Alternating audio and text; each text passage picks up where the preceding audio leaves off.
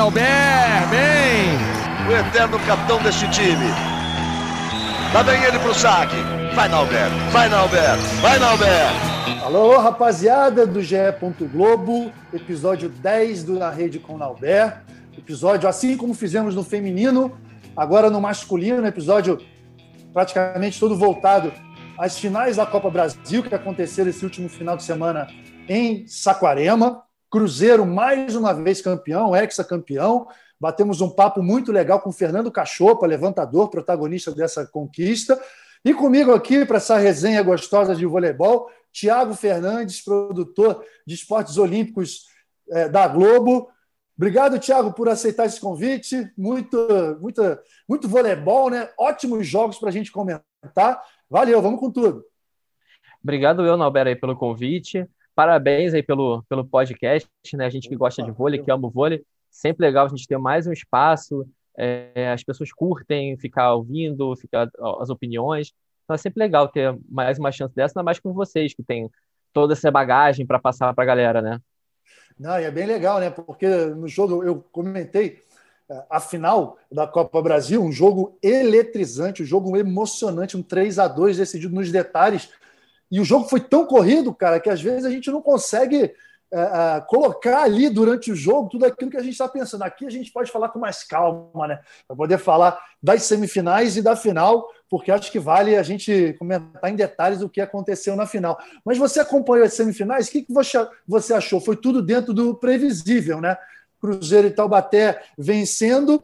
Taubaté venceu um jogo difícil, 3 a 2 quase Campinas consegue beliscar mais uma vez. Lembrando que Campinas venceu o Campeonato Paulista do Taubaté, em dois jogos, inclusive, quase conseguiu dar essa beliscada de novo, mas Taubaté acabou vencendo no tie-break. Do outro lado, um Cruzeiro é, que venceu Minas por 3 a 0, beneficiado por uma ausência, a principal ausência dessa fase final da Copa Brasil foi o Escobar, que foi diagnosticado com Covid quando chegou em Saquarema. Né? Ah, vamos falar primeiro de Cruzeiro e Minas. Deu a lógica, você acha que o Cruzeiro massacrou o Minas? Em momento nenhum foi um adversário resistente, né? É, o Cruzeiro jogou muito tranquilo, né? Eu acho que é, é difícil também para o Minas, já, já entra como um azarão, porque o Cruzeiro era o favorito. Você entra como um azarão sem o principal jogador, sem aquele cara que tá, pô, o Escobar tá arrasando a Superliga, tá jogando muito. E aí você entrar sem, sem esse principal cara no jogo, que você é azarão, é difícil, é difícil. O Cruzeiro jogou realmente muito bem, jogou tranquilo e conseguiu vencer como estava todo mundo esperando. Não teve. O, o, o, Cruzeiro acabou, o Minas acabou sem muita chance mesmo ali de fazer frente. Pois é, apesar de que o substituto Lucas, um jovem jogador de 21 anos, me impressionou. Ele é um jogador de muito futuro, salta fácil, ataca fácil, tem um alcance muito bom, mantendo aquela tradição né, de revelar grandes, grandes jogadores do Minas. Agora, um pequeno parênteses aqui, né, Thiago? Uh, cara, o Escobar, nas últimas duas partidas de Superliga, ele fez 37 pontos numa vitória do Minas contra. Foi contra quem mesmo? Foi contra Campinas. É. Eu fiz esse jogo até e fez 25 pontos na vitória do Minas contra Taubaté. E aí, de repente, no melhor momento da temporada, Covid. Que situação! Os atletas já são resilientes. Esse ano estão tendo que ser mais resilientes ainda. Ele se vê obrigado a ficar 10 dias parado e aí depois voltar, né, quebrar todo um ritmo. Complicado, né, cara? É, tem, não é só o ritmo, tem um ritmo, tem tudo isso, ficar parado. É, mas eu estava na quarta-feira, diante das semifinais, eu estive lá em Saquarema.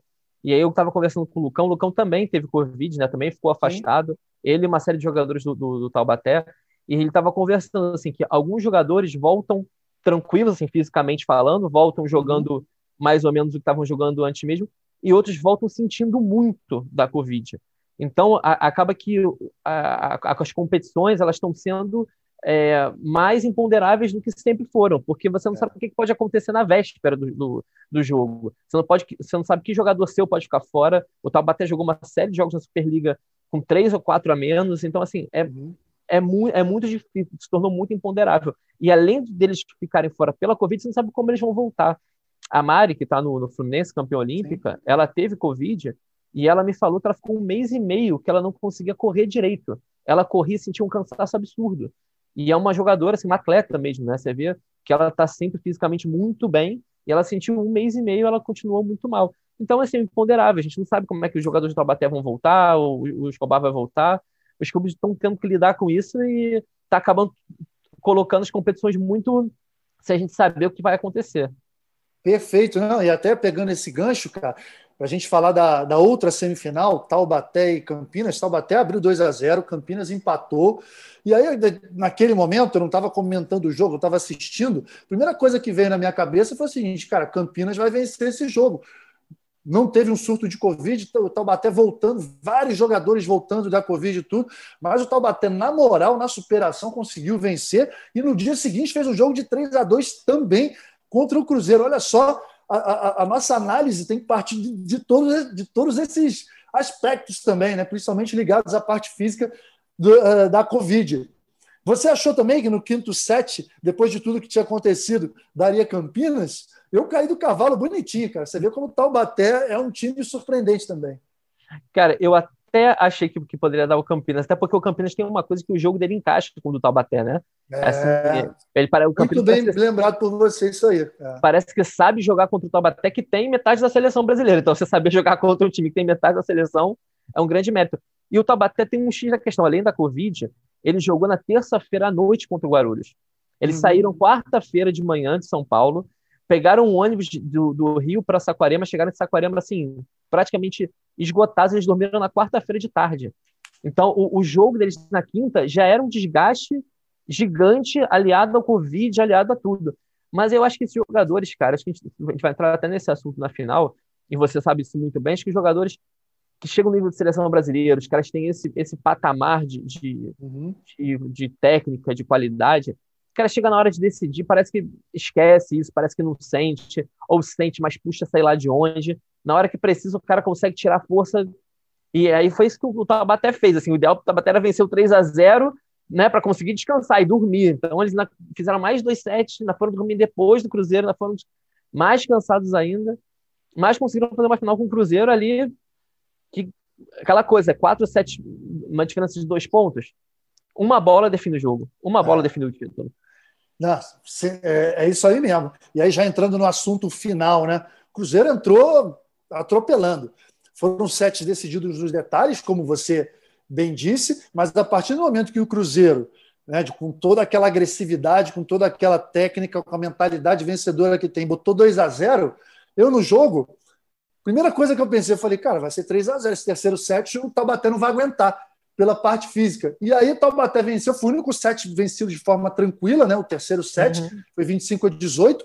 E no quarto set, cara, acho que foi o ponto alto da competição, o ponto alto é, da final foi ali. Eles venceram por 29 a 27, a partir do 22 ponto, os dois times jogando ponto a ponto e os jogadores assim tirando o melhor. Douglas Souza aparecendo como a gente não viu, não tinha visto ainda nessa temporada, Maurício Borges muito bem, o Bruno do lado do Taubaté. Do lado do Cruzeiro, a gente viu o Lopes que deu uma descansada no jogo, mas voltou e quase fechou em dois aces, né?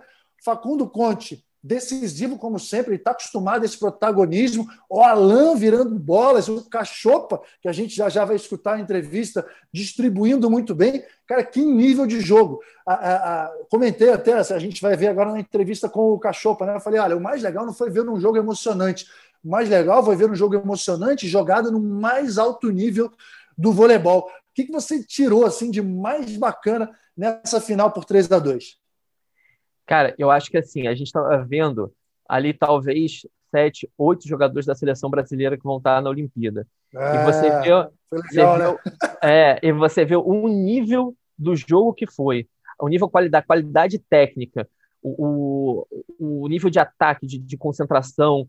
Eu acho que assim isso mostra que a gente está muito, a gente já sabia que a gente estava muito bem, mas a gente passa por toda essa questão de coronavírus, pandemia, pa, os times parando e tal. Quando você vê esses jogadores jogando nesse nível, você fala assim, cara, a gente vai chegar e vai chegar bem, vai chegar bem. Então isso foi importante. Eu acho que foi um jogo que teve muita força no saque, acho que as duas equipes uhum. exploraram demais o saque, muito, muito, muito. Então, assim, a gente vê até pela pontuação dos meios. Eu trouxe aqui o pessoal do Cruzeiro, gentilmente me passou as estatísticas, então a gente tem umas coisas interessantes. Na Opa, estatística oficial, ver. na estatística oficial por nada CBV, né, mas Ó, os meios de rede. Otávio fez 8 pontos, Isaac 7, Maurício Souza 8 e Lucão 9. Para o nível dos meios, dos meios de rede, você vê que são muito poucos pontos para 5 sets e com tantos pontos em jogo.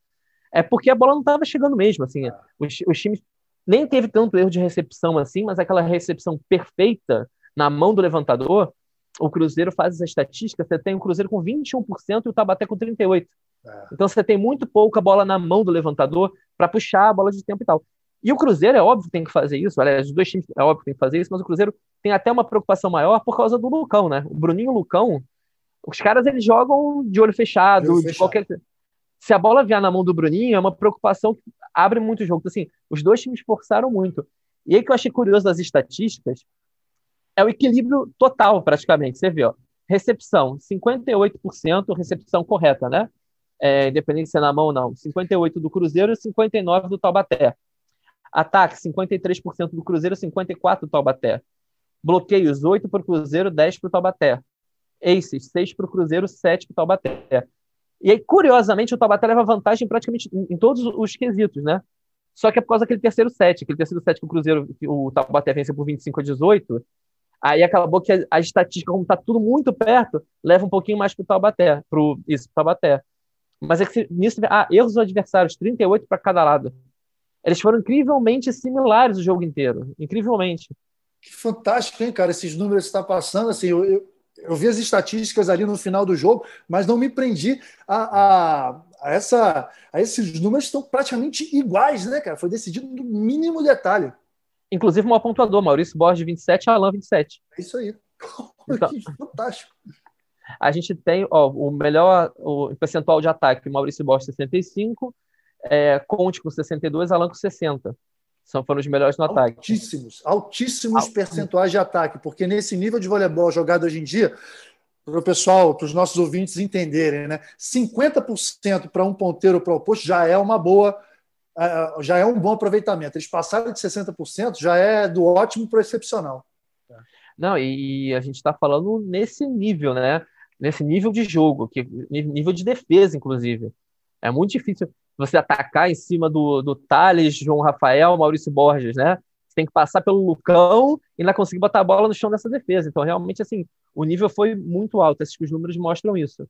E o melhor da recepção, só por curiosidade, foi o João Rafael, com 82%. Foi um jogador que nem teve tanto destaque assim no ataque, né? Mas assim, na recepção ele entregou bastante. 82% de positividade, não é isso? Que aí, no caso, seria é, passe A, que é o passe perfeito, e passe B, que é aquele que você isso, consegue construir. Isso. A partir do passe C bola já é contado como, como, como negativo. Não é isso? É, isso bola pro ótimo alto. percentual. Ótimo percentual. É, o Luquinha, por exemplo, o líbero do Taubaté teve 71. Também é excelente também, ainda mais um, um líbero que só pega as pancadas. Determinado momento do jogo, Thiago, eu até, até comentei na transmissão, assim, os side-outs, as viradas de bola estavam acontecendo e, e aí eu falei, aproveitei aquele gancho e falei o seguinte: ó, muita gente vem nos perguntar, mas por que, que erra tanto saque? Por que, que precisa forçar, forçar tanto saque? Por causa disso. Mesmo forçando o saque, em determinado momento foram cinco ou seis saques que a, a, a, força mediana, digamos assim, que não foram tão forçados, que o passe chegou a A, B, e aí os ataques viraram. No jogo de alto nível, como foi esse jogo, não tem jeito. Ou você força, ou você em algum momento vai para o ponto, ou ou já era, ou você fica, ou você fica, ou fica faltando alguma coisa. Foi o que a gente viu no segundo set, que o Rodriguinho fechou no ace. Foi o que a gente viu no quinto set, que o, que o, que o Lopes foi com tudo para o saque. No quarto set, que ele quase fechou. De repente aparece um maluco lá, fecha em um, dois saques, e aí a coisa acontece, né? É, o Taubaté estava com aquela linha que vinha com, com o Maurício Borges, depois o, o Bruninho. Eles sempre conseguiam fazer, fazer alguns pontos nessa, nessa passagem também. Passagens que eram os dois estavam forçando bastante, Felipe Roque também forçando bastante. Mas é, é, isso, assim, se você pensar que do lado você tem o Bruninho, e do lado, ou do outro lado, hoje a gente pode fazer esse comparativo, você teve um Cachopa que está num, num, nível muito alto, pô, não dá para jogar com os caras, esses caras com a bola na mão, aí não tem bloqueio que chegue, não tem nada, é, e aí tem que forçar mesmo, tem que quebrar de alguma forma. Agora, Thiago, vamos lá. Você falou, mostrou as estatísticas aí, tudo muito igual. Então, a responsabilidade da arbitragem, para a gente fechar o assunto é, final da Copa Brasil antes de chamar a entrevista com o Cachopa. A, a, a, responsabilidade da arbitragem passa a ser duplicada, né? E assim, Sim. chega a ser até cruel. Conversei com o Cachopa sobre isso, a gente vai ver daqui a pouco. É, chega a ser cruel com os árbitros, que é, uma final, um jogo assim, sem desafio. Porque está impossível de ver, o jogo está rápido demais, são muitos detalhes no jogo e tudo. Nessa final, a gente teve o desafio e que foi determinante, foi decisiva no tie break, porque a gente viu que aquela bola foi fora e o próprio desafio disse que foi dentro, naquele saque foi do uhum. Facundo Conte, se não me engano, que a bola foi nitidamente fora, mas o desafio mostrou dentro. Caramba, como é que a gente. É, como reagir numa situação como essa? Não tem como a gente passar batido esse assunto, porque foi, foi determinante no set, num campeonato decidido 15 a, 15 a 13 no tie-break, né? É, eu já ouvi algumas opiniões, já li algumas coisas sobre isso. Assim, a imagem, a nossa imagem do Sport TV, ela mostra de trás, assim, parece muito nítido que a bola é fora. Na é. imagem do, do, do, desafio, para mim, a bola está fora também, na própria imagem do desafio. Uhum. A, a, uhum. ponta que pega aquela ponta do saque, né? A linha Exatamente. que delimita a área de zona do saque. Para mim é isso. Mas a melhor câmera ali tinha que ser a lateral. A é câmera isso. lateral que, que mostraria. E aí você não tem essa câmera, então você vai ficar nessa dúvida. É aquilo, os árbitros têm a, a, a orientação de fazer o que o desafio fala. Mas eu acho que uma situação que fica tem tanta discussão, tanta tanta dúvida, eu não sei se não seria o melhor não teria sido voltar ao ponto, por exemplo. Apesar de para mim ter sido fora, mas o desafio está dando dentro, o juiz viu fora, não sei o que, você fica toda aquela confusão, uma bola que pode decidir, talvez fosse até melhor voltar ao ponto. Mas eu acho que o problema ali era a calibragem do desafio, a câmera tinha que ser outra, porque aquela câmera do jeito que estava, para mim estava fora, mas o desafio deu dentro. Aí o que, que o árbitro faz? A regra é o cara seguir o desafio. É, eu tô, não, eu tô contigo. De voltar ao ponto, num, num, ponto tão decisivo, tão importante ali, que não ficou claro, talvez fosse a melhor medida. Agora, a gente está aqui só para fazer essa observação, né, de que foi, foi decisivo ali. A gente não, não é contra o desafio, muito pelo contrário. Em tempos de VAR no futebol, que está todo mundo agora batendo, batendo, nós do vôlei não somos contrários porque tem ajudado e ajudado demais. Agora a gente, a gente fica rezando para que ele não seja decisivo em cima de um erro, né? para que ele seja claro. decisivo, corrigindo o erro da, da, arbitragem. Enfim, essa é a nossa é, opinião. Aquele desafio que, que, a Federação Internacional usa, que mostra a trajetória da bola, é, aquele desafio é um pouco melhor, né? Seria muito bom que a gente tivesse esse investimento aqui no, uhum. na Superliga, mas a gente sabe que isso é caro, enfim, depende de N fatores. Mas, de fato, assim, quanto melhor for o desafio, mais justos vão ser os resultados. Ninguém está falando que o Cruzeiro ganhou né, injustamente, pelo contrário, jogou pra caramba, mereceu muito. Mas é isso, assim, a, dá margem sempre para alguém sair numa situação é. dessa, não pode errar, não pode errar, não pode ter não dúvida, pode. não porque é, é, são muitos anos de treinamento, muito tempo de treinamento para você perder um título ou ganhar um título na, na, dúvida, né? Exatamente, cara. Já perdi campeonatos, cara, com bola na antena que o juiz não viu. Pô, você não tem noção do que é, do quanto é frustrante, né? Você perdeu um jogo, perdeu um campeonato, você treinou a semana inteira, se sacrificou, venceu ali e a arbitragem acaba errando. Agora, mais uma vez, você foi super pertinente naquele né? desafio. O, o do, do, computador, aquele que veio do tênis, né? Que, que, aquele é o ideal, que aquele não tem conversa. O que dá imagem, ainda mais porque a bola daquela amassada, ele acaba ainda gerando um pouquinho de, de confusão e um pouquinho de dúvida. Portanto, é, é algo que a gente tem que pensar. Da amassada tem a sombra, dependendo de onde esteja a luz no ginásio. Então, assim, tem bola que é, cara, é meio milímetro. Então, é. assim, dependendo da sombra, aquilo ali faz a diferença.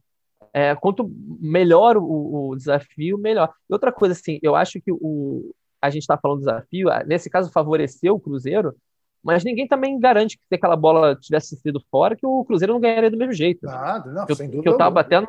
Assim, Aqui o jogo estava empatado até aquele momento, então, claro que é uma bola decisiva, mas a gente não está falando em momento algum também que assim, a, a, o Cruzeiro ganhou naquela bola. Perfeito, falou disso, falou disso, Thiago. Thiago, é o seguinte: conversei com, com o Fernando Cachopa. Olha, garoto maduro, espetacular, foi ótima conversa, cheio de personalidade. Vamos escutar esse papo que eu tive com ele? Bora.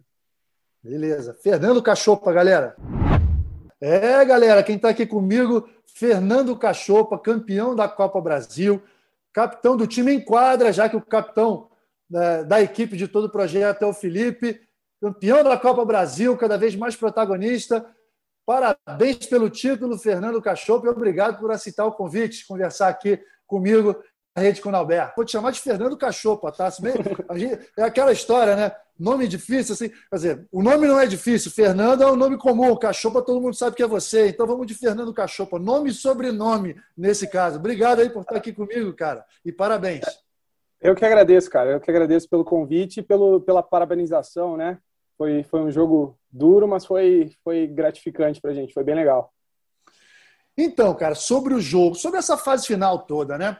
Vocês uh, jogaram contra o Minas na semifinal, uh, já entraram como favoritos contra o Minas, vocês estão liderando a Superliga e qualquer campeonato que o Cruzeiro jogue, ele vai ter sempre o favoritismo, apesar de serem dois times com muita tradição, Cruzeiro e Minas. Tiveram a, a notícia ruim para o voleibol, mas uma notícia boa para vocês, né, de que o principal jogador deles, Escobar, não iria jogar. Vocês já, já imaginavam um jogo mais tranquilo como foi? Ou vocês entraram com, com tudo? O Minas é sempre um time muito perigoso pela camisa, né? É, uh, a gente imaginava um jogo difícil, cara. Todos os jogos que a gente teve contra eles uh, foram jogos disputados, né?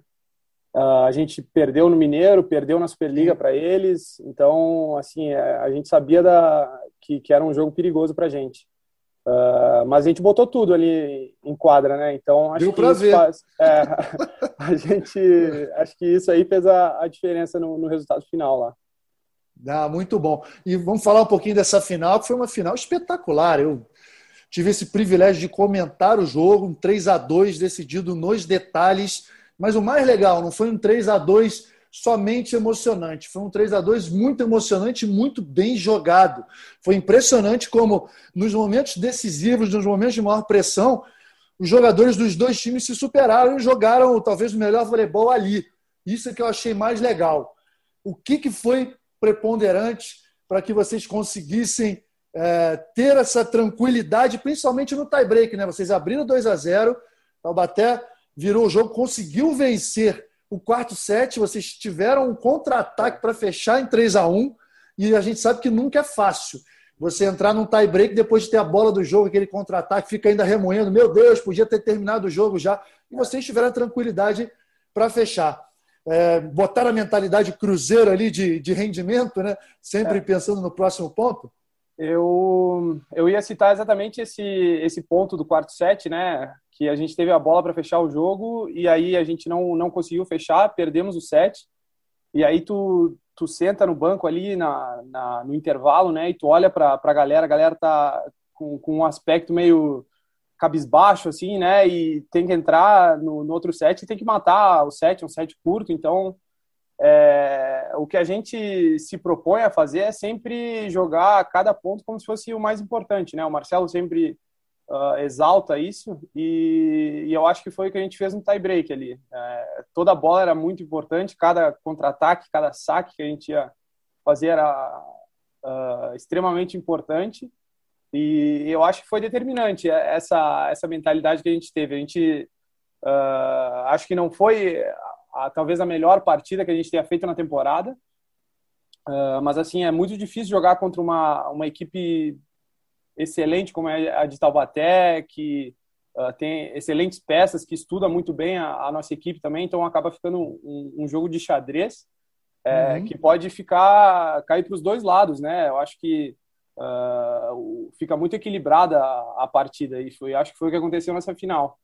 Tava 2 a 0 pra gente, eles empataram a partida e foi decidido no detalhe ali no, no, no final do jogo, né?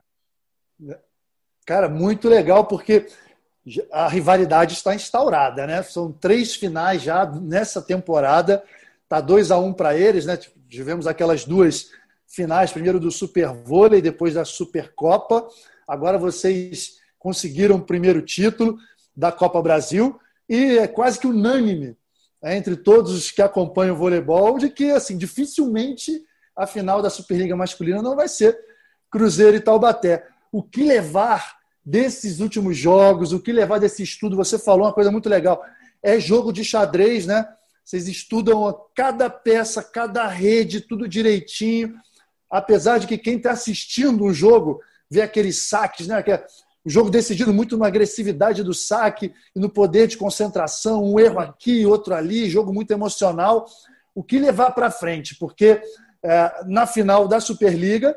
Certamente não vai ser um jogo decisivo, vão, vão ser, vai ser uma, mara, uma mini maratona, né? melhor de três. É.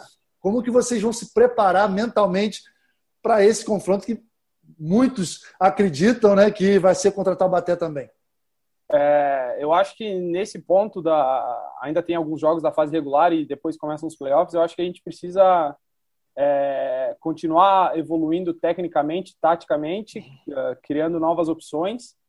É, até porque chega um momento que, a, que, as equipes começam a estudar o jogo, a maneira que cada um joga e, e precisa criar alternativas diferentes, né?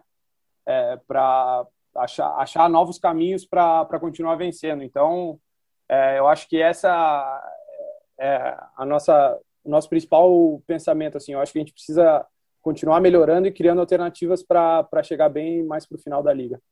É, vai ser bonito. E a gente que está do lado de fora aqui está só se divertindo, porque cada jogo, cara, essa final foi mais de três horas de jogo. Aproveitando, vai, aproveitando, Fernando Cachopa, o uh, que, que você acha? Assim, qual a sua opinião pessoal? E eu já vi que tu é um cara de opinião, um cara que fala super bem, eu vou querer perguntar disso. Uh, você não acha que os jogos estão ficando longos demais novamente, cara? Assim, foi um 3 a 2 jogos desse, todos os sete longos, decididos nos detalhes. Jogo que tem desafio. Tem dois desafios para cada lado, muita conversa com a arbitragem, tem dois tempos, dois técnicos. Quando a gente chegar nos jogos de seleção, ainda vão ter dois tempos técnicos no 8 e no 16. Qual a sua opinião sobre isso? Está ficando longo demais ou para vocês que estão jogando, tá ok assim? Cara, eu como atleta ali em quadra, para mim é, é, é, bem desgastante, assim. Uhum. Por exemplo, a final, eu saí de quadra esgotado, assim. Sim. É, era mais de meia-noite, eu acho, nem sei que hora. É, uma hora da manhã, cara, uma é, hora da manhã. É. Eu, eu fui dormir às quatro horas da manhã, que eu não conseguia desacelerar. É, é, eu, eu fui dia claro, né? A gente voltou de ônibus e tal, eu tava vendo o dia amanhecer e tava acelerado ainda. Mas é, é desgastante, assim, mas eu acho que a, a questão do videocheck acaba prolongando um pouco é, por exemplo, se o time acerta os dois videocheques, acho que tem direito a. Pode ir pedindo. Verdade. Continua acertando, vai pedindo, né? Então, uhum. É, vai prolongando a, a, partida, mas eu acho que está aí para uh, para deixar o jogo um pouco mais justo, assim. Uhum. É, muitas vezes, hoje é um jogo de muita força e tal, e muitas vezes a arbitragem não consegue pegar alguns lances, né? Uh, e eu acho que as câmeras estão aí para deixar o negócio mais justo, mais transparente, assim. Pois é, é... E, e, o videocheck tem que acertar, né? Porque é. nesse último.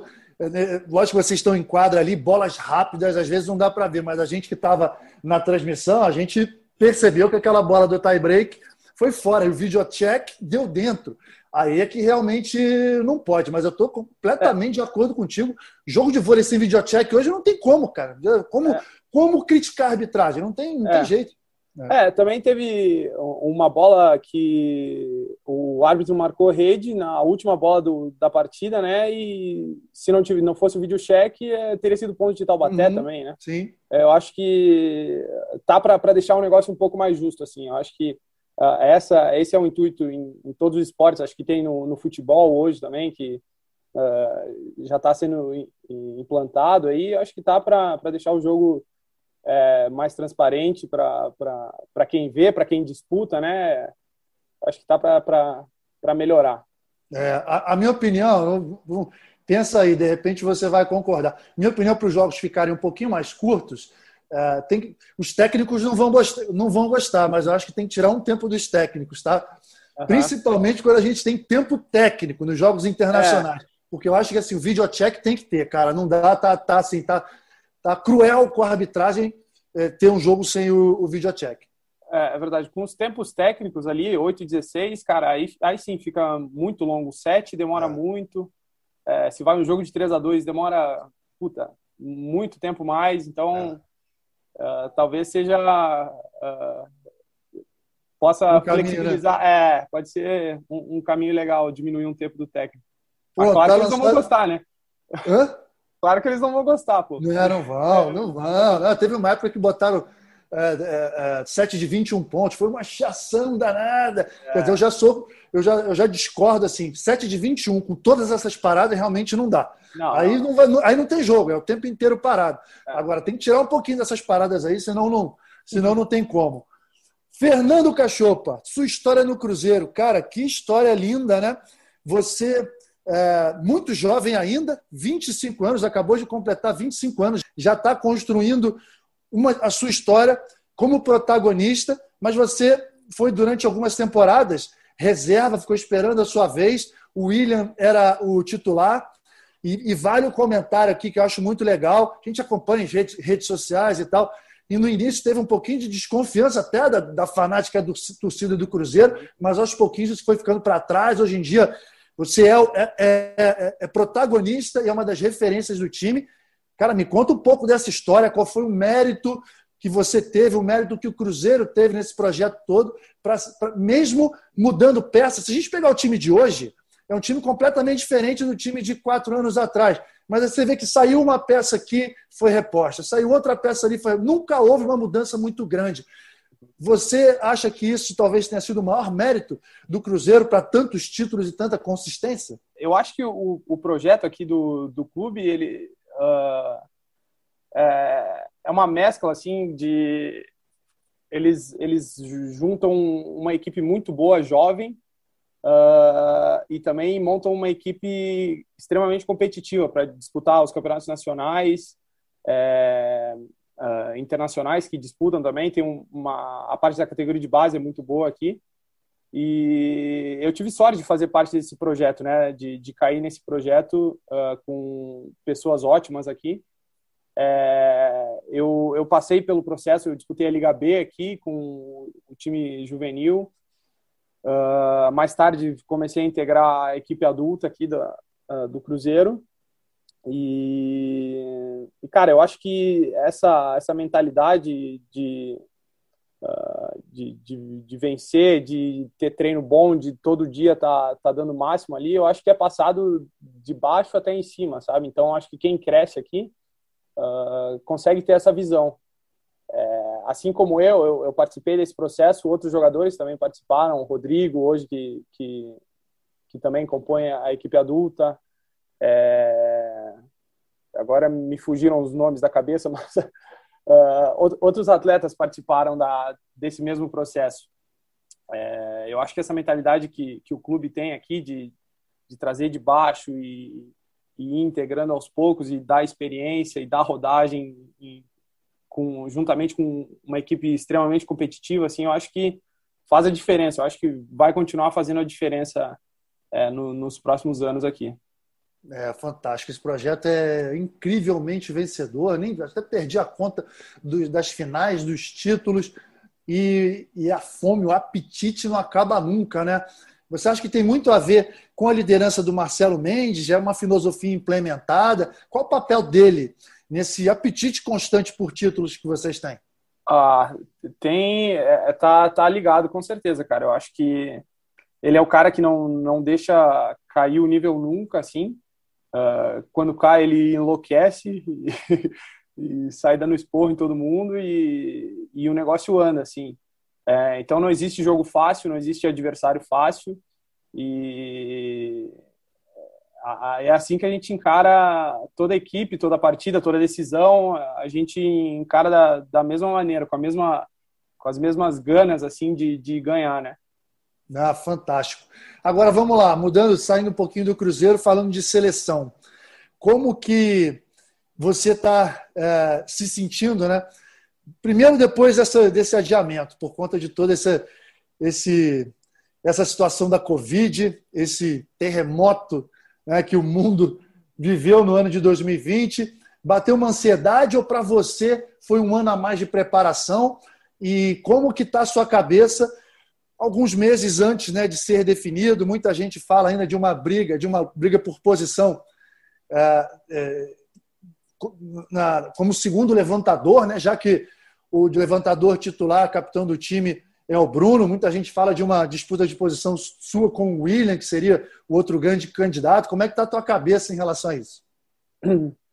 É, primeiro, em, em relação a, a, essa parada que teve da, da pandemia, é, no começo eu vi como um aspecto um pouco ruim. Assim, eu vinha num, num momento muito bom, uh, me sentia jogando bem, com muito bem com a equipe aqui. Uh, e quando parou, eu fiquei um, um, pouco em dúvida se aquilo seria bom ou ruim, né? E, e hoje eu vejo que, que pode ter sido um, um, um período uh, bom para me preparar fisicamente, para melhorar minha cabeça em, em alguns aspectos. É, e eu acho que eu pude me preparar bem para começar essa temporada uh, melhor do que eu estava antes, talvez. É, eu não sei hoje se o meu rendimento tá, tá parecido, tá melhor ou pior do que o na, na temporada passada, mas assim eu, eu me sinto muito bem hoje. Eu acho que uh, algumas coisas uh, que eu consegui fazer né, nesse período uh, de sem jogos, sem viagens, sem nada, eu não conseguiria fazer se tivesse com o carro andando, né? É, e assim agora eu, eu, vou ser bem sincero, a minha, a minha hum. cabeça está completamente focada no, nas finais da liga aqui, né? Perfeito. E é eu assim não, que deve ser. É. Eu, não, eu não penso no pós, assim, eu, eu acho que qualquer coisa que vier depois vai ser fruto do que eu estou plantando hoje, sabe? Então, é, eu não eu, eu, tento não desviar a minha cabeça para além do que eu tenho hoje. Ah, perfeito. Agora, Fernando Cachopa, que tem um quadro que se chama Pergunte ao Capitão, que a pergunta seria para mim, mas não sei se você já ouviu o podcast, eu sempre dou aquela driblada e repasso. Né? Como você me disse, você é capitão em quadra do Cruzeiro quando o Felipe não está jogando. É, para mim, vale, vale muito. E assim, eu fui nas, redes sociais, né, principalmente no, Instagram e no Twitter, pedir para que os torcedores viessem fazer algumas perguntas, observações, comentários para você. Cara, foi um mar de pergunta que você não tem ideia. Eu separei três aqui que você tá. vai ter que é, que você vai ter que responder. A pergunta assim disparado que todo mundo mais, mais fez. Eu, eu vou pegar aqui o, o Valdemar Juninho, que, que, que redigiu bem e fez uma pergunta completa. Renovação com o Cruzeiro e quais são seus, seus objetivos na carreira? O que, que você quer em relação ao futuro? Tem vontade de jogar na Europa? Como é que está essa situação toda aí? Porque hoje em dia as renovações acontecem cada vez mais cedo, né? Está cada é. vez mais difícil para os times gerirem isso. Uh, cara, eu ainda estou em, em, processo, né? Uh, eu acho que eu tenho um sonho para minha carreira de ir jogar na Europa, de jogar é, em ligas boas, em times fortes, Legal. disputar uma Champions League, um campeonato uhum. italiano, talvez. Sim. É, mas ainda não, eu ainda não tenho nada certo. É, são, são coisas que eu vou decidir mais, mais para frente, eu acho. É, ainda não não não está certo que fico, não está certo que vou. O meu contrato com o Cruzeiro, esse da, da temporada, acaba agora em junho, acho. Depois da, da, da temporada, então, é, após isso, acho que as coisas estão abertas aí. E sei lá, a torcida do Cruzeiro acaba de ficar preocupada com essa, com essa notícia dele. Não, mas eu acho que você está certíssimo, cara. É, eu tenho comentado muito aqui também da, da forma precoce com que estão falando de, de contratações e mudanças é. de time. A gente já viu situações, não aqui na, na nossa Superliga, mas já viu situações no campeonato italiano de jogar uma semifinal, uma final de campeonato. Pô, o levantador. contra o time. É, né? Exatamente. Levantador é. daqui é, acertado com o time de lá e o cara de lá acertado com o time daqui. Isso para mim é. assim, não entra na minha cabeça. Então, calma, acho que você está certíssimo. É, eu acho que a, a, parte mais gostosa da temporada ainda está vindo. Então, uh, as coisas podem ser decididas, eu acho, com um pouco mais de calma. É, em relação a, a ir para fora também, eu acho que pode ser uma coisa muito boa para mim, uh, uh, para evoluir como pessoa, como jogador, né? Vai ser uma experiência totalmente nova, assim, uhum. é, mas é, eu acho que isso tem que ser na, na hora certa, assim, também. Uhum. É, Perfeito. Que, que tem que ser feito num, num clube legal, numa liga legal, é, para poder seguir crescendo. Então, vamos ver. E vale o elogio aqui. Você sempre ficou vários anos ali esperando a sua vez no Cruzeiro, só se preparando, é. só amadurecendo. Gestão de carreira é muito importante. Tenho certeza que ao longo desse tempo deve ter, devem ter surgido outras propostas para você ir para outros lugares, para outros times, mas você ficou ali aguardando, preparando né, a carcaça para segurar a responsabilidade. Está fazendo muito bem. Olha, tem outra pergunta aqui muito interessante da Yara Godoy. Ela perguntando qual o levantador que mais te inspirou e qual o melhor da atualidade, na sua opinião? Uh, vamos lá. Eu, eu, eu joguei com o William muito tempo aqui, né? Uhum. Algum tempo eu, e eu sempre falo que eu vi ele fazer muita coisa incrível, assim que eu talvez não, não tenha visto ninguém mais fazer. É, teve uh, um, um, mundial de clubes aqui em Betim, acho que ele foi o melhor jogador, que ele jogou muita bola. Aquilo foi demais, eu lembro é, disso. Então, assim, eu acho que ele foi um, um, dos caras que, que eu vi de perto, assim, que, que sempre jogaram muito, assim. Aí depois veio o Bruno, mais tarde também, que eu tive contato, que foi um, um cara extraordinário, assim, também, para mim, na, na, no meu primeiro contato com a seleção ali. Uh, que também, eh, em, em aspectos, assim, de liderança, de de uh, se preparar muito bem para tudo que, que ele vai enfrentar, assim, é um, é um cara também que é exemplo, uh, talvez não, não, se compare, é exemplo para qualquer esportista, assim, de qualquer uhum. modalidade. É, e os melhores da atualidade hoje, o melhor, cara, eu, eu boto o americano, o Christensen, eu acho ele um, um baita levantador. Uh, eu boto o Bruno nessa lista também. Perfeito. Assim.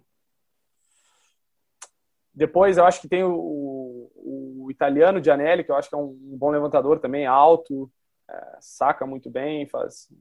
Jovem como você, é, vai ter aí 10, 15 anos é, para poder jogar em alto nível. Exatamente. Então, acho que esses são caras da, da atualidade. Essa do Detieco? Detieco, o, o argentino, argentino joga muita bola também. Faz mágica, hein? É impressionante. É, não, falta levantador de alto nível, você já está já tá entre esses, hein, cara? Que, que maravilha. É, eu, eu espero buscar um nívelzinho mais para cima ainda. Os caras, eu acho oh, que, é, que, gostei. que, que se destacam muito, uh, estão nos melhores times, nas melhores ligas. Eu acho que uh, ainda tem um caminho para ser trilhado até chegar lá, né? Muito bom. Agora, para a gente fechar aqui, a pergunta da Giovana Nogueira, que é sua fã, cara, que ela mandou 15 perguntas aqui, mas eu separei, eu separei uma. Qual o melhor momento da sua carreira até hoje? Né, pensando para frente, nossa, imagino quantos, quantos grandes momentos virão, mas até hoje, qual foi o melhor momento? Aquele título, aquela, aquela vitória que mais te marcou?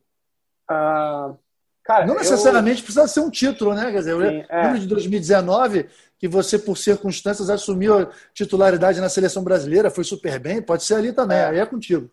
Eu, uh, esse ano de 2019 foi ótimo, assim, para mim. Eu, eu acho que esse período da seleção para mim foi muito bom. Foi um período de muito aprendizado, assim. Acho que eu melhorei muito. Uh, ganhei confiança, uh, comecei a, a, jogar melhor e eu acho que no fim desse ano de 2019 é, a gente disputou o um mundial de clubes aqui em Betim também e cara foi um campeonato muito bom para mim. Eu acho que foi é, uma das melhores experiências que eu tive até hoje uh, na, na, minha carreira. Uh, a gente não ganhou, a gente ficou em segundo, mas a gente fez uh, jogo duro na final com o time do Tivita uhum. Nova, com para mim o melhor time do Seleção mundo. Seleção mundial, né? É, exato. e, e, logo após também veio o Sul-Americano, né? Que a gente disputou aqui em BH também, e eu acho que foi Uh, um campeonato muito legal. Então, eu, eu acho que esse período ali do meio de 2019 até uh, o finzinho da temporada do, do ano passado ali, né, que até a parada ali, eu acho que foi o melhor período assim que eu, que eu vivi até hoje. Ah, mas muitos momentos ainda melhores virão, cara. E eu te agradeço tá, por, por dispor um pouquinho do seu tempo para bater esse papo comigo aqui. Meus ouvintes certamente vão gostar, gostar muito, e principalmente, cara, da, da, da personalidade, do foco. Isso eu acho muito importante. Você está de parabéns, cara. Eu estava vendo aqui Ah, como é que eu tô ficando velho? Sua data de nascimento foi janeiro de 96, não é isso? É, é isso. Cara, eu já tava começando a ficar careca indo para minha primeira Olimpíada. Olha isso, cara. Meu Deus é. do céu. Eu, e é muito legal a gente ver que mesmo com, com toda essa juventude, você está com a cabeça voltada para o que deve ser feito é, com a mentalidade certinha. Parabéns, tá? Siga nesse caminho aí, porque nós precisamos de você, cara. O voleibol brasileiro precisa. Parabéns, obrigado. Fernando Valeu. Cachorro. Eu que agradeço, cara. Foi uma honra estar aqui compartilhando é, histórias aqui, momentos, né? Eu agradeço muito pelo convite. Opa! Será sempre convidado. Pessoal, Aí, Fernando Cachopa, campeão da Copa Brasil, multicampeão com o Cruzeiro. Valeu! Valeu! É, Thiago, quando deu para ver aí, o garoto está focado. Eu falo garoto, quer dizer, ele tem 25 anos, é porque, como eu brinquei agora no finalzinho da entrevista, né? Pô, cara, ele nasceu em 1996 e eu já estava indo para a minha primeira Olimpíada, estava ficando careca já. Olha só como eu estou ficando velho. Agora, o, o, o, Fernando Cachopa me, me impressionou pela personalidade, pela, pela postura, pelas, pelo posicionamento e por saber o que ele, o que ele quer da carreira, hein? Ele está bastante focado. É, ele me parece ser um, um, cara muito tranquilo, né? Assim, quando eu falo tranquilo, de tranquilo com aquilo que ele tá, com o que ele quer, com o que ele pensa. E eu acho que está se refletindo até em quadra. Eu acho que ele assim, está cada vez mais seguro, mais você vê na final da Copa do Brasil, por exemplo, cara, é um jogo em que você está jogando contra metade da seleção brasileira, contra o Bruninho, que é o titular da seleção brasileira, e ele jogou de igual para igual, cara, de igual para igual, com uma tranquilidade, uma maturidade, assim, tipo, sei do que estou fazendo e estou aqui fazendo aquilo que que eu me propus a fazer. É, exatamente. fiquei impressionado e acho que quando o Bruninho se aposentar da seleção, que acho que vai demorar um pouquinho ainda, porque ele é fominha, fominha que só ele.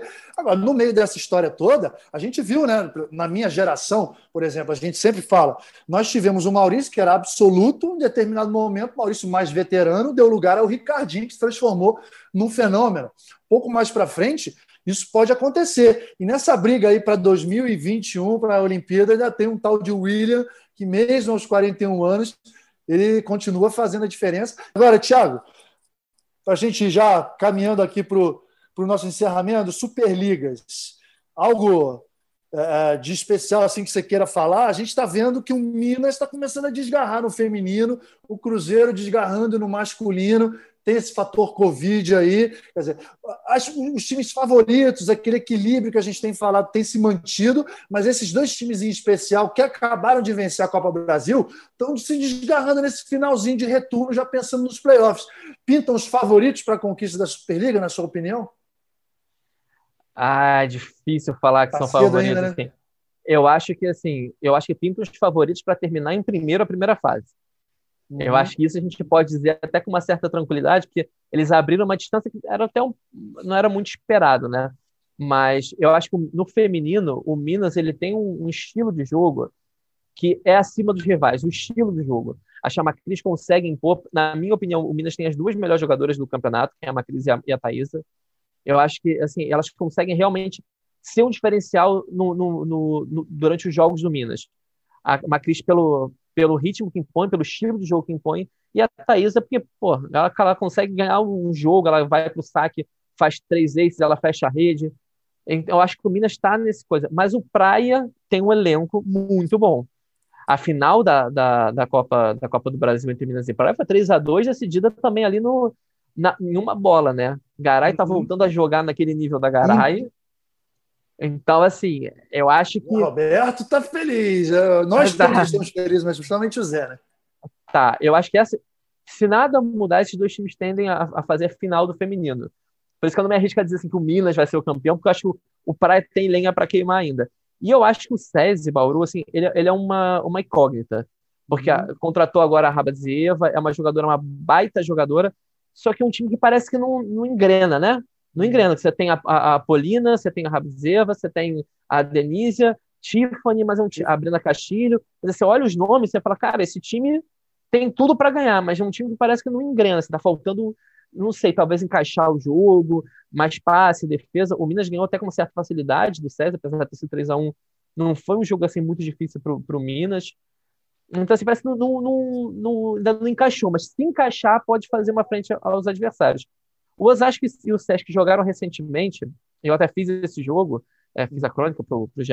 Globo, e eu fiquei impressionado, assim, talvez pela, pela qualidade mais baixa deles. Assim, a gente está uhum. muito acostumado a, a ver Sesc, Sesc e Osasco na final, a fazerem grandes duelos. A gente sabe que né, não estão com os investimentos que Minas e Praia, principalmente, tem feito, agora o SESI. Mas eu acho que o, o jogo foi, tecnicamente, foi um, 3, foi um 3 a 2 e tal, mas ao contrário do Cruzeiro e Taubaté que a gente estava falando, Sim. foi nivelado por baixo, assim, por muitos baixo, né? erros. Né? Altos muitos... e baixos, né? O tie-break terminou 15 a, sei lá, a 4, 15 a 5, 15 a, 15 a 4. É. Muito tempo que eu não via nada parecido. Isso, e assim, e aí você no início parecia que o Osasco ia de lanchar, de repente o, o Sesc se encontra, ali o Sesc Flamengo se encontra, você fala, cara, parece que estava jogando mais como o Sesc Flamengo, de repente desanda tudo de novo. Acho, acho que os dois times têm boas jogadoras, têm potencial, mas não não tá dando, não não estão com pinta de que vão conseguir atrapalhar. Essa essa é, é para os torcedores de, de Sesc Flamengo e Osasco, infelizmente essa é, é o cenário hoje. Claro que isso pode mudar, reta final, jogo decisivo, o jogador importante cresce. A gente sabe que na hora que, que na hora do vamos ver a, a, coisa é diferente. Você que já teve em quadra sabe bem é. disso. Não, na realidade, né, Tiago, são dois campeonatos não só. Existe a fase classificatória e existem os playoffs. A gente já viu times se transformarem para os playoffs.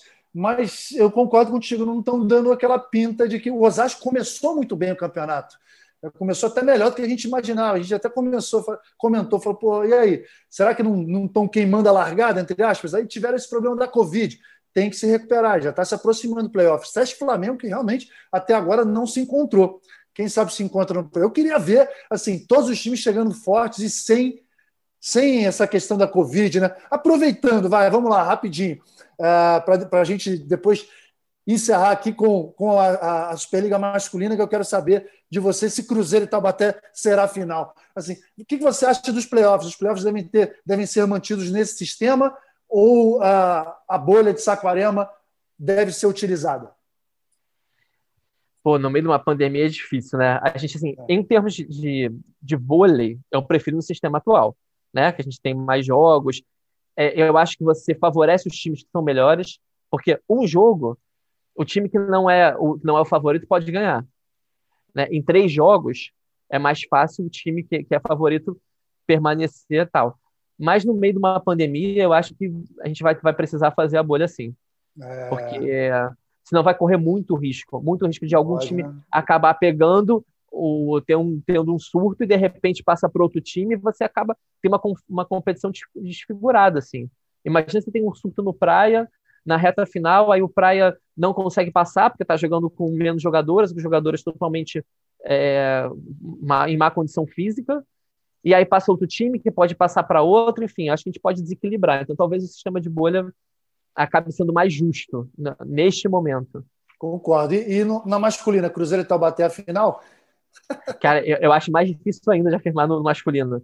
Que o masculino, cara, você vê que assim, tipo, o Guarulhos fez um jogo duríssimo com o Taubaté, assim, tem o masculino tá, ontem o, o, o Minas perdeu Ontem o Minas perdeu, pro, perdeu, não ganhou, mas também ganhou apertado. Ganhou de Guarulhos 3x2. 3x2, quer dizer, isso, 3x2, estava tentando lembrar. Então, assim, tem jogos que você fala assim, ah, o cara é o líder contra o sétimo, mas a tendência é Cruzeiro e Taubaté. São dois times que estão num outro nível, num outro patamar. A tendência é que seja Cruzeiro e Taubaté.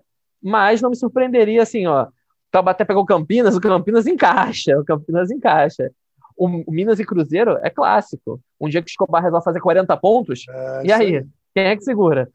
Então, assim, apostar, aposta Cruzeiro e Taubaté. Agora, se vai ser mesmo, aí com já não garanto, não. Né? Com asterisco, é, de, que, de, de, que ter Campinas e Minas, um time aí pode chegar e, e surpreender. Agora, Thiago, é o seguinte: Campanha playoff na bolha de Saquarema. Vamos lançar isso aqui. A gente tem que influenciar, influenciar, porque eu quero encerrar o nosso episódio aqui, cara, com uma notícia fresquinha, notícia muito, muito boa. Logicamente, pretensão minha, mas eu brinquei numa transmissão né, que eu iria fazer a campanha. Olha que coincidência. Vou fazer a campanha para os líberos poderem fazer ponto, né, ser pontuarem, porque eles não, não pontuam oficialmente, e para eles poderem ser, cap, é, ser capitães dos times. E aí me vem essa notícia fresquinha agora de que a partir de 2022 a Federação Internacional vai permitir que os líderes sejam capitães dos times. Olha que legal, cara, que legal. Foi uma baita coincidência, mas que acabou acontecendo. Sou super a favor. Acho que os líderes eles, eles chegaram como coadjuvantes, né? Aquela história é uma posição a mais que quem quiser usa, mas não vai ser importante. Hoje em dia é uma figura fundamental e até assim Serginho e Fabi são responsáveis por isso, porque transformaram essa posição de líbero numa posição de protagonista e agora eles vão poder ser capitães. Nada mais justo, né, Thiago? Não, justíssimo, justíssimo. Você pensar que o Serginho e a Fabi, como você acabou de falar dos dois, cara, eles já eram líderes. Eles já eram os capitães assim, não com a faixa no, no braço, até porque o vôlei não tem a faixa, mas assim, eles eram, eram, eram jogadores que eles eram líderes dentro de quadra, fora de quadra. Então, nada mais justo do que eles agora poderem exercer também essa função. E não tinha motivo nenhum para não ser. Quando teve a mudança, você pegou bastante essa mudança, se eu não me engano, né? É, no início era aquela coisa, os meios de rede passavam, né? A gente não tinha o líbero, o meio de rede passava. Então, vários meios de rede passaram a ser, a ser líbero, foi uma adaptação, mas depois a gente teve os caras que começaram a treinar para isso. Para uhum. isso. Hoje, hoje o treinamento de líbero, o líbero treina para líbero, não é o cara que é improvisado e tal. Inclusive, é. a gente está chegando no nível de especialização que tem times, inclusive seleções, e o Brasil fez isso no masculino, que tem o líbero para passar e o líbero para defender. No nível de, de, especialização que a gente está chegando. O, o, o Thales passava e o Mike defendia na seleção masculina, né? A gente tem alguns times que, que jogam assim. Então, assim, é uma Outro posição. Detalhe, que... Thiago. Outro detalhe, é, na Olimpíada a gente sabe que são 12 jogadores, né? Dizer, na, nos, nas competições de federação internacional são 14, e aí eles pedem para que sejam inscritos dois líberos. Até na Olimpíada, com 12 jogadores, tem time cogitando levar dois líberos. Olha só. Até é para ver o nível de importância. Pois é. Agora, Nobel, eu queria te fazer uma pergunta acerca do cachorro, porque eu não sei se você perguntou isso para ele, Opa. mas eu queria fazer a pergunta para você. Quem vai para a Olimpíada? Cachorro ou William? eu acho cedo ainda, tá? É, mas eu acho que o Cachopa está à frente, para não ficar em cima do muro. Eu acho o Cachopa, assim, naquela. Sabe aquela carteirinha de milhas que acontece? No final de todo ciclo olímpico, o técnico vê quem acumulou mais milhas ao longo do tempo.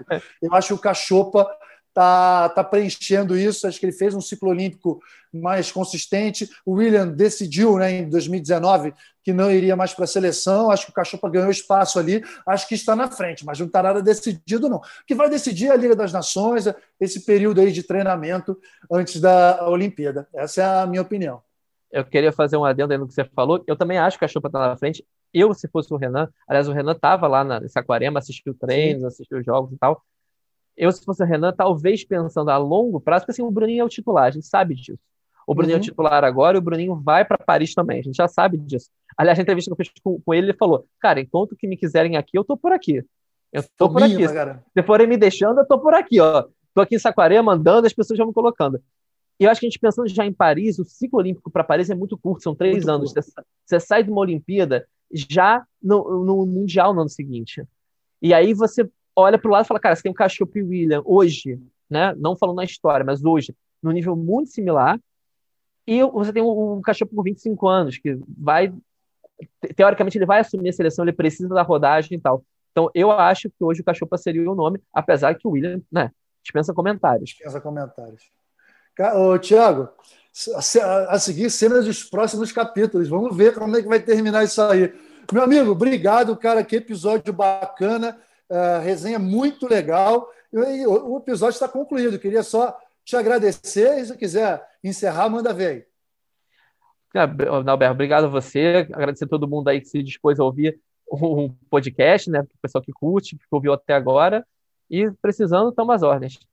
Maravilha, cara. Pessoal, episódio 10 concluído. Queria agradecer a todos os ouvintes, agradecer ao meu time, a, a Érica é, pela, na produção, ao Bruno na edição, ao Rafael Barros, coordenador de podcast, mas que nas horas vagas também faz edição, que hoje ele, hoje ele que está editando aqui, o timaço que, que eu tenho. E é isso aí, pessoal. Até a próxima semana. Valeu! Albert, bem! O eterno capitão deste time. Lá vem ele pro saque. Vai, Nalber! Vai, Nalber! Vai, Nalber!